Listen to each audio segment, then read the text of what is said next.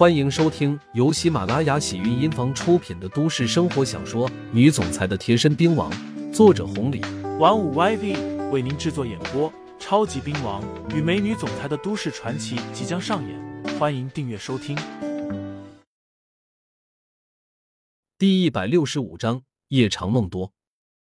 许民斌说到了这里，停顿了一下，给刘牧阳和崔二姐一些消化的时间。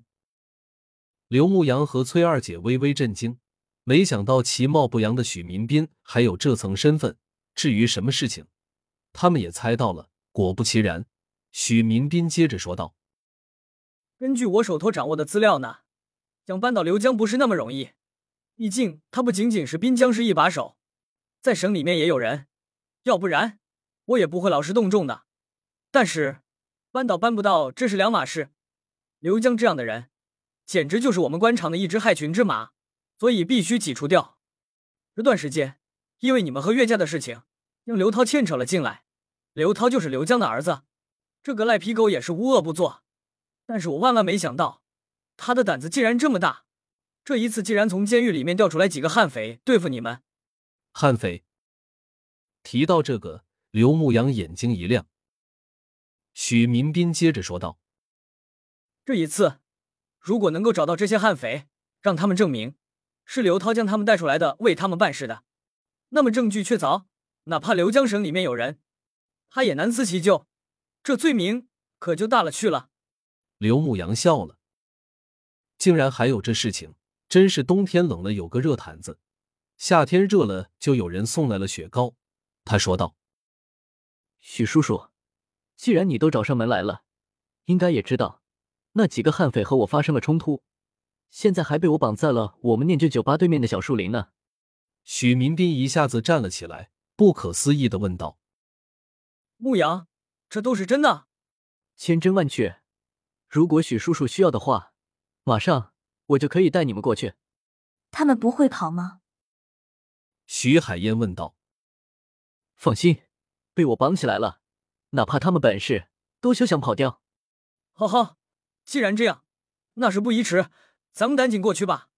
这几个悍匪，对于我们来说，真的是太重要了。许民斌激动的说道。崔二姐刚要说点什么，刘牧阳生怕夜长梦多，站起来说道：“那成，反正我们都吃的差不多了，我这就带你过去。”崔二姐结账去了，许民斌几个人朝着外面走去。到了一楼的时候，他吩咐道：“海燕。”赶紧叫人，之前的那一批亲信，这件事情千万不要让刘江知道，不然的话，他一定会采取行动。另外，只要一到手，立马送往省城。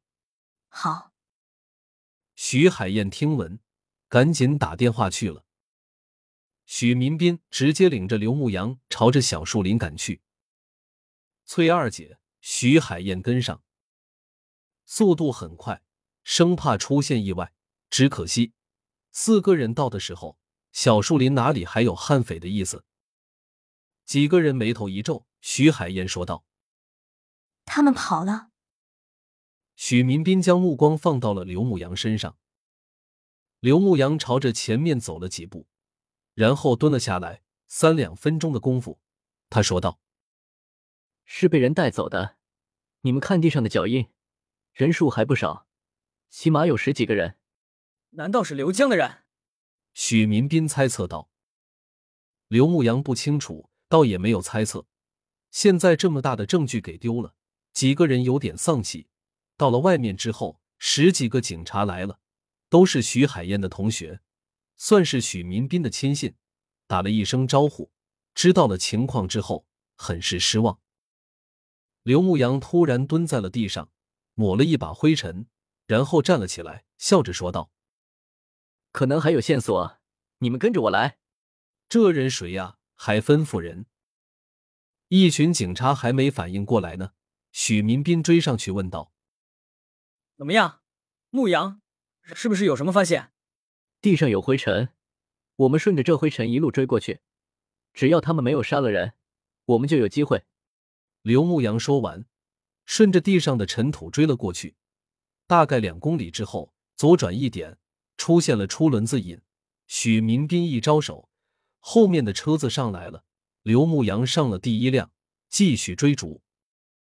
刘牧阳在他们眼中就是个普通人，可是这十几个警察呢，都是警队的好手，坐在车子上面，看地面都是差不多的，而且来来往往的车辆太多，什么泥土，他们早已经分不清了，可是竟然一直追逐着，穿过了闹市区。很快来到了一片郊外，许民斌问道：“怎么样，还有线索吗？”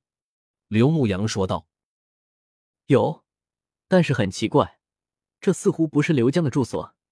不管那些了，先把人找到再说。”一行人继续追踪着。听众朋友们，本集已播讲完毕，欢迎订阅专辑，投喂月票支持我，我们下期再见。